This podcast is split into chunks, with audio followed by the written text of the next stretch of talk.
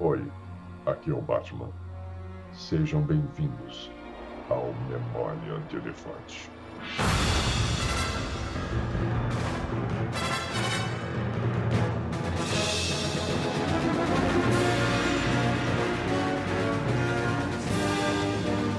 Fala galera, bem-vindos a mais um podcast Memória de Elefante. No programa de hoje nós vamos entrevistar um dos maiores dubladores do Brasil. Já fez a voz de vários personagens muito conhecidos, Batman, Spock, uma figura bem conhecida e tal pelos nerds, né, pelos fãs de cultura pop.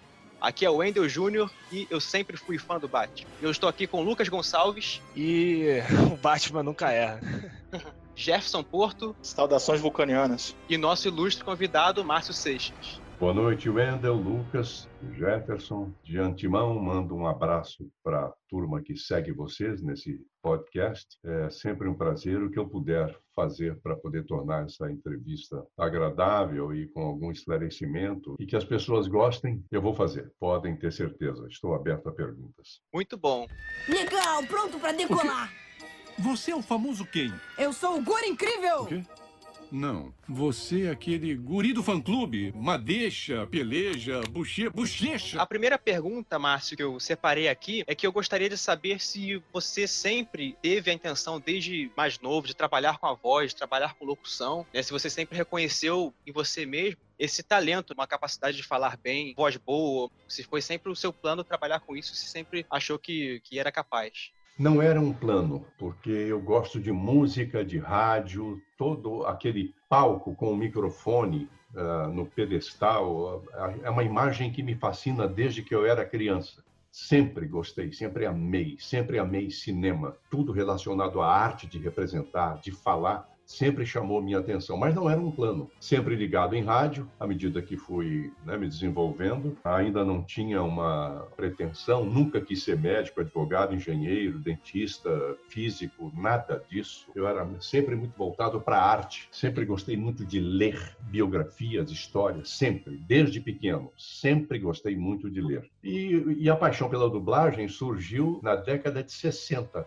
quando eu tinha Sim. 15 anos de idade quando a dublagem começou, apareceu na TV preto e branco. Caramba. E aquele som ruimzinho, cheio de ruídos e tal, mas aquilo me fascinava, ver um Tarzan Gin das Selvas falando em português, aquilo me virou minha cabeça. E a paixão mesmo se consolidou quando eu vi numa matinê do Cine Tupi, na rua Tupis, em Belo Horizonte, que uma vez por mês fazia um festival de desenhos, quando eu ouvi o Aloísio de Oliveira, que era ligado, era namorado da Carmen Miranda, e esse, o Aloísio trabalhava com o Walt Disney, Sim. fazendo as narrações, mandando para cá. E ele criou um estilo único, inimitável, maravilhoso. Eu decidi, não sei como mineiro, nascido, criado em Belo Horizonte, uma cidade que nesse aspecto não oferece oportunidade a ninguém. Falei, meu Deus, como é que eu faço isso? Então, é, é, parafraseando né, uma música que eu vi no avião que trazia a seleção de volta, Deixa a Vida Me Levar, e a vida me levou. Eu fui representante comercial, comerciante, até que entrei para o rádio. Do rádio, comecei a ficar, a selecionar as emissoras que me impressionavam. Em pouco tempo eu sabia que Belo Horizonte não ia me abrir a porta de nada, não ia me ensinar mais nada. Um convite feito para uma emissora de TV para fazer um teste acabou me colocando no Rio de Janeiro. Essa oportunidade não se consolidou e num domingo, vendo um anúncio no Globo, a minha ex-mulher disse assim: "Olha, está aqui aquilo que você sempre fala e sonha. Herbert Richards oferecendo uma chance para quem tem boa leitura e boa voz me apresentei, fui selecionado, foi assim que eu entrei para a profissão. Legal, incrível.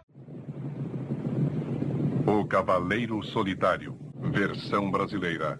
Herbert Richards. É, aqui é o Lucas falando com o senhor. Sim, eu tenho Lucas. curiosidade de saber que todo dublador é um ator. Eu queria saber as suas referências, sua formação para aperfeiçoar esse lado de ator. Se o senhor chegou a estudar interpretação, fazer uma peça de teatro, ou se o senhor só focou mesmo na parte da dublagem, na interpretação para dublagem. Pois não, Lucas, não, não fiz teatro. Sempre gostei de interpretação. Na segunda rádio que eu trabalhei em Belo Horizonte, Rádio Atalaia, houve uma tentativa de fazer um rádio teatro Ah. E a direção da rádio me colocou como narrador de uma peça longa. Nós gravamos, eu não sei quantos capítulos. Eu gravava e me foi dada uma oportunidade que eu não tinha condições à época, mas eu me esforcei tanto, deve ter ficado dentro do padrão, porque me aprovaram. Eu fazia a narração com a minha voz normal e depois a voz ficava cansada, porque era esse narrador. Esse narrador era esse velho contando uma história na juventude. Ah, que legal. Me fascinou. Meu Deus, como é bom fazer isso. Então era uma intuição, nenhuma prática, nenhuma técnica. E no Rio de Janeiro, o teste era um teste de interpretação, que eu fiz tudo como a pessoa encarregada de testar os candidatos fez. E graças a Deus deu certo e peguei logo as técnicas. Sim. Depois eu tive que me adaptar a sincronismo, pausa, respiração, as reações dos personagens na tela, mas não precisava naquele tempo, foi até 1978, eu comecei em 74. Até 78 não era obrigatório você ser ator. A partir de 78 virou lei. Ah, Todo dublador hoje é um ator com registro na carteira ator. Eu ganhei pela prática, ou, ou chamam de notório saber eu tenho na carteira de trabalho a profissão radialista e ator. Dublador não tem, porque essa profissão não existe, entre Sim. aspas. Existe o ator especializado em dublagem. Então foi puramente intuitivo, viu, Lucas? A minha. Foi incrível. A, incrível. Gostar de interpretar. Com o passar dos anos, ele caiu em desespero e perdeu toda a esperança. Pois quem seria capaz de amar um monstro? Primeiramente dizer que eu estou muito emocionado, que eu tô passando um monte de filme na minha cabeça com essa voz. Ah, além do, do Batman, tem algum personagem assim que marcou de uma forma assim amorosa a, a, sua parte de dublagem? Porque todo mundo sempre lembra mais do senhor dublando o Batman, mas tem algum outro personagem que o senhor assim gostaria de destacar, que às vezes o senhor mesmo é fã daquele personagem? Eu sou fã de vários personagens, Jefferson, mas eu sempre achei que eu seria muito reconhecido pelos trabalhos que eu fiz para Disney. Tanto como ator, como narrador, como dublador em O Senhor Incrível na primeira versão. Depois houve aquela ação dos dubladores por direitos conexos e a Disney retirou a minha voz. Já estava sendo exibido nos canais, foi exibido na TV e com o ganho da ação, Disney proibiu a minha participação em qualquer produção. Enquanto essa sentença do juiz não saiu, eu fiz O Senhor Incrível e logo em seguida o Bambi 2. Eu fiz o pai do Bambi na minha preferência emocional sempre foram os trabalhos para Disney. Fiz trabalhos memoráveis, no meu entender, foram trabalhos desafiantes de fôlego, de timing, representação. Pateta nos esportes foi uma coisa que eu adorei fazer, pateta nos esportes. E narrei vários desenhos. Mas o que me surpreendeu e surpreende até hoje é que 20 anos depois de colocar a minha voz no Batman Animated, parece que ninguém mais se lembra de que eu era o narrador da Disney. E o Batman é uma paixão, porque eu colho toda hora a paixão que as pessoas têm pelo, pelo Batman. Eu não vejo isso uma pessoa apaixonada. Minto. Há pouco tempo, uma pessoa escreveu para o Facebook dizendo: a sua narração de A Bela e a Fera foi das Sim. coisas mais comoventes e lindas que eu já ouvi. Eu fiquei emocionado com o entusiasmo do fã. E eu falei, caramba, é mesmo. Eu narrei a abertura lá de A Bela e a Fera. Verdade. Legal. Falando do trabalho Sim. da Disney, eu me lembro muito bem que o senhor fez o Balu, da Esquadrilha Parafuso. Ah, o Balu, eu estou até revivendo o Balu aí, né, ajudando aí na campanha né, dos, dos, cuidados com o coronavírus. Foi uma chance de matar a saudade do Urso e do Piquitito. Aí tá o Peterson, hoje um adulto, dono de uma empresa de dublagem, garotinho, em pé num caixotinho do meu lado no estúdio para gravar o Balu e o Piquitito.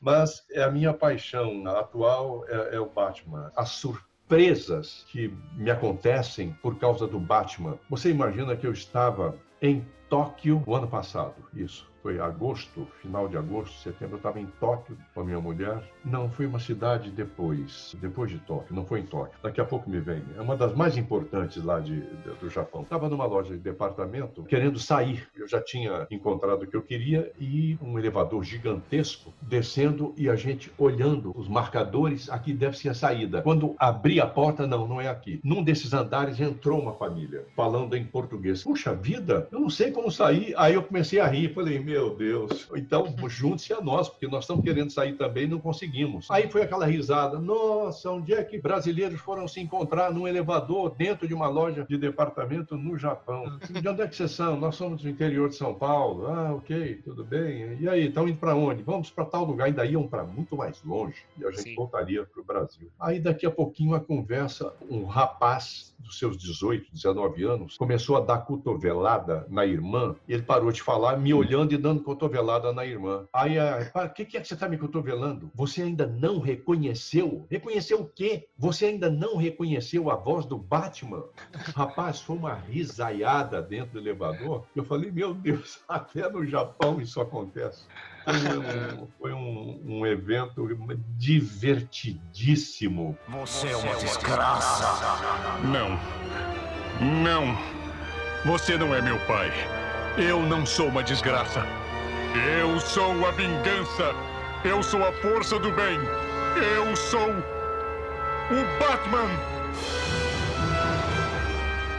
Eu queria saber como o senhor se relaciona com as comunidades de, de fãs. Pouco o senhor até já respondeu, né? Mas comunidades de fãs, por exemplo, de Star Trek, né? Jornada nas Estrelas e Batman, a gente sabe que são pessoas bem fanáticas pelas obras, né? Elas cobram muito, elas têm uma paixão muito forte. Uma parte disso o senhor já respondeu. Poderia falar um pouco então sobre a comunidade de fãs de Star Trek? Eventos, alguma coisa que o senhor lembra? Tem muito tempo que eu não falo com nenhum deles. Eu era muito ligado, era não, sou ela está lá, ela trabalha na France Press. É a Cristina Anastasi, é a líder dos, dos Treggers, e eu fiquei muito ligado a ela. Eu tenho uma implicância muito forte com os tradutores que não têm cuidado com os trabalhos que traduzem para dublagem. E a Cristina Anastasi, fazendo os textos da Star Trek lá na VTI, eu vi aquela mocinha baixinha de óculos de grau grosso na técnica dizendo assim, antes de eu entrar em estúdio, não mude uma palavra do texto, porque isso aí já é consagrado pelos fãs, conhecem o texto, talvez ela já soubesse que eu chego no estúdio e modifico o texto. Para ficar aquela coisa dura, traduzida ao pé da letra, eu sempre procuro adaptar o texto quando entro para o estúdio.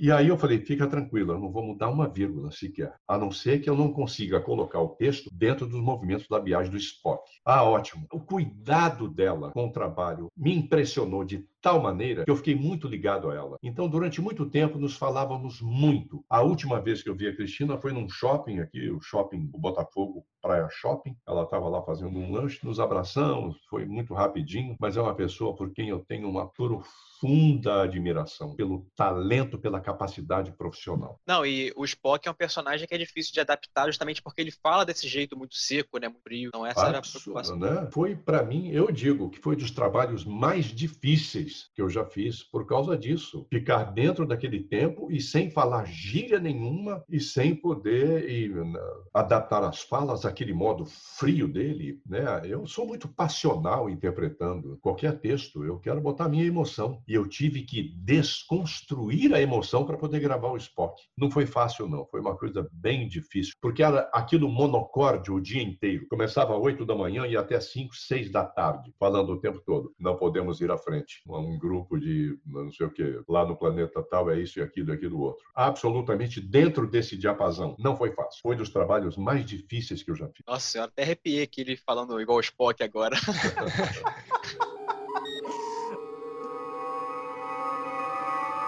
Vida longa e próspera. Então, a gente é muito fã do Batman, né? E eu sou muito ligado também aos jogos. A gente teve há pouco tempo o Injustice, onde o senhor dublou o Batman no jogo. E eu queria saber do senhor qual é a diferença de uma gravação para um jogo da gravação para uma série animada, por exemplo. O que, que o senhor sentiu de diferente ou se a experiência é, é igual? Nada, coisa nenhuma. Eu, quando eu dublava o Batman, eu pedia para ver eventualmente. Olha, eu falei aqui, deixa eu ver se ficou bom. Era um truque para poder ver a cena gostava de ver aquilo, aqueles movimentos de cabeça do Batman, sabe? Aquelas pausas, amava. Pode ter certeza que eu fiz esse trabalho com uma paixão enorme. E vocês sabem do meu começo, foi um começo tumultuado. Eu cheguei na hora de uma briga quase de porrada entre o filho do Ebert e o dublador, que ele estava no estúdio fazendo o teste para a voz do Batman. Quando eu ah. fiz o Injustice, eu achei que eu ia nossa, vai ser mais uma paixão. Nada, é uma coisa fria. Eu não via imagem, eu só ouvia um áudio. Eu tinha que fazer exatamente no mesmo tom do original e eu não sabia do que se tratava. Quem dirigiu foi o Wendel, o Wendel Bezerra. Ele dizia, Márcio, ah, fale um pouco mais assim, porque a cena é assim assado. Aí eu fazia, ok, valeu. Mas 95% das frases que eu gravei, eu não tinha a menor ideia do que acontecia na, na tela. Caramba. Caramba. Então a gente vê que o trabalho ele ficou melhor do que, do que a gente pensava, porque o senhor teve um trabalho maior, né? Ficou daquele jeito perfeito. Exato. Eu estava num voo cego, eu não sabia exatamente como é que essa gravação ia sair. Eu estava eu tava confiando cegamente na indicação do Wendel. E Sim. graças a Deus ficou bom o trabalho. Graças a Deus. Quem é você? Meu nome é Bond. James Bond. Então, eu queria perguntar mesmo se o sente mais falta num estúdio, como, como era gravado antigamente, que era todo mundo junto, é uma coisa assim mais amistosa. Hoje em dia é uma coisa mais fria, pode gravar em casa, mas em compensação você grava sozinho. Isso tem alguma diferença para a formação de dubladores atuais e os antigos? Não tem a menor dúvida.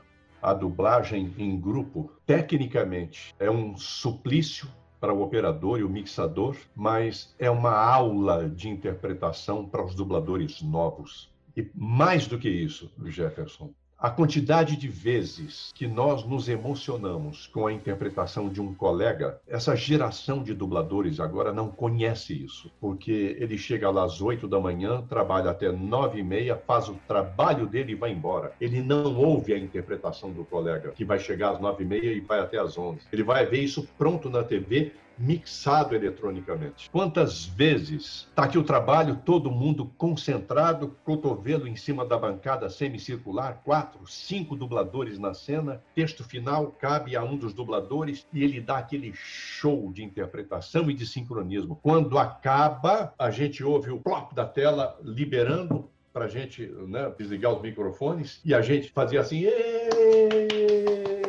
E abraça e beija pega a cabeça, dá beijo. Nunca mais isso vai acontecer. Essa geração nova não conhece e não vai conhecer isso. Caramba. Uma das últimas vezes que eu vi isso acontecer foi num filme do Clint Eastwood, aquela série do Dirty Harry. Ele persegue um psicopata o tempo todo no filme até que ele acha o psicopata. O psicopata encurralado numa espécie de uma ponte toda gradeada, acho que era isso, ou um prédio em construção, era uma coisa assim. Ele tem um surto, ele provoca, ele gargalha, ameaça, a voz fica gutural, quase monstruosa. Ricardo Schnetzer me lembrei, Ricardo Schnetzer, que foi para mim dos melhores dubladores do Alpatino. O Ricardo teve uma atuação de primeira. Primeiro ensaiou tudo, tudo ensaiadinho. Quando uma cena é difícil, nós vamos ensaiando. Vai marca daqui, aqui, aqui aumenta, aqui faltou uma palavra, aqui eu boto essa para melhorar a inflexão, não sei o quê. Vamos mais uma, mais uma, ensaiando. Quando a gente diz estamos prontos, pronto, diretor, tira o som, gravando. Quando ele acabou de gravar, foi um apulpo dentro do estúdio. Caramba, e palavrão e o diabo, você é bom para isso, para aquilo, para aquilo outro. Abraço, mas foi um espetáculo. Então eu, eu narrei para você um momento, mas eu vivi vários de você estar tá ali vendo. Às vezes você nem está na cena, está ali no estúdio, porque lá, daí a pouquinho você vai entrar e aí fica vendo o trabalho da colega ou do colega. Já me vi chorando, sabe, de uma cena dolorosa com a minha amiga Glória Ladani, que acabou de fazer uma cena e ela estava chorando. O diretor chora, diretora chora. Oh, meu Deus! Podem ter certeza. Lucas Wendel e Jefferson. Se eu estivesse no mercado hoje, dublando, eu estaria muito insatisfeito, muito frustrado Sim. por não sentir essa manifestação de emoção do meu lado, sabe? Uhum. Espero ter respondido. E essa energia não, impulsiona o trabalho dos Impulsiona, é claro. É claro, aquele dublador novo que viu isso acontecer, meu Deus, eu vou chegar lá. É isso. Sim. Caramba, como ele emocionou todo mundo. O cara emocionou todo mundo. Isso é tão forte que quantas vezes eu já vi grupos de visitantes para conhecer dublagem e os estúdios Ebert, dentro do estúdio sentado, quando acaba a cena, a gente olhava para a cara deles, estavam todos assim, ó, espantados vendo aí a nossa, o nosso trabalho. É incrível. É uma profissão maravilhosa, sem parafrasear o Spock, é uma uhum. profissão fascinante. Aí, incrível. Então, gente, foi isso. Espero que vocês tenham gostado da entrevista. Márcio, agradeço muito a sua presença aqui, Obrigado, o seu tempo. É, agradecer aos meus colegas também. Bom, eu queria me despedir dizendo que quando eu era criança, sentava em frente à televisão no tapete, né? aquilo para mim foi muito importante, porque cada desenho, cada filme que eu assistia, eu escutava a sua voz. Então, para mim, você sempre vai ser o, o eterno Batman, o eterno Ben-Hur, o eterno Clint Eastwood. Só tenho que te agradecer. Muito obrigado por tudo que você fez na dublagem, por tudo que você fez como ator por nós aqui. Isso é muito importante, ter alguém do seu gabarito como profissional. Só tenho a te agradecer muito, que eu estou realizando um sonho. Quando eu era criança, eu nunca imaginei que eu ia poder estar aqui diante de você e fazer uma entrevista como essa. Pô, te agradeço mesmo. Então vem aqui minha despedida, que é vida longa e próspera. No Olha, caso... esse é o máximo que eu consigo, tá? Nunca consigo. ah, o Márcio tá eu mostrando o já... vídeo aqui, ele fazendo sinal pra gente. Eu já ah, peguei, inclusive, com durex esses dois dedos aqui, mas... tá? É, o ator que fez o Spock recentemente, ele precisou colar com durex também, porque ele também não conseguiu, então é que é difícil mesmo. o senhor quer deixar algum recado, algum alguma mensagem, algo onde os fãs podem te procurar, ou alguma coisa que o senhor. Fãs entram lá no Facebook, né? Eu recebo, é tão bom abrir ali, tem tanto carinho. É, a grande, é o grande legado da minha profissão para os meus filhos, meus netos. Ter os meus filhos como fãs do meu trabalho é, é ter ah. a minha vida coroada, a minha vida profissional coroada, e netos principalmente. Então, eu, os fãs, quando entram lá e deixam lá um carinho, cara, sou seu fã, obrigado, valeu a pena então, ter escolhido essa profissão, tá bom? Com certeza. A vocês, muito obrigado pelo carinho, pela paciência, questão de internet, ah, Skype, etc., mas felizmente conseguimos nos conectar. Foi um Isso. prazer, foi todo obrigado, nosso. Marcos. Muito obrigado de verdade. Foi uma honra poder conversar com o senhor hoje. Obrigado, Muito obrigado. Tá? Boa sorte para você. Sucesso aí para o site do podcast de vocês, tá bom? Obrigado, obrigado. Muito obrigado, Márcio. Um abraço.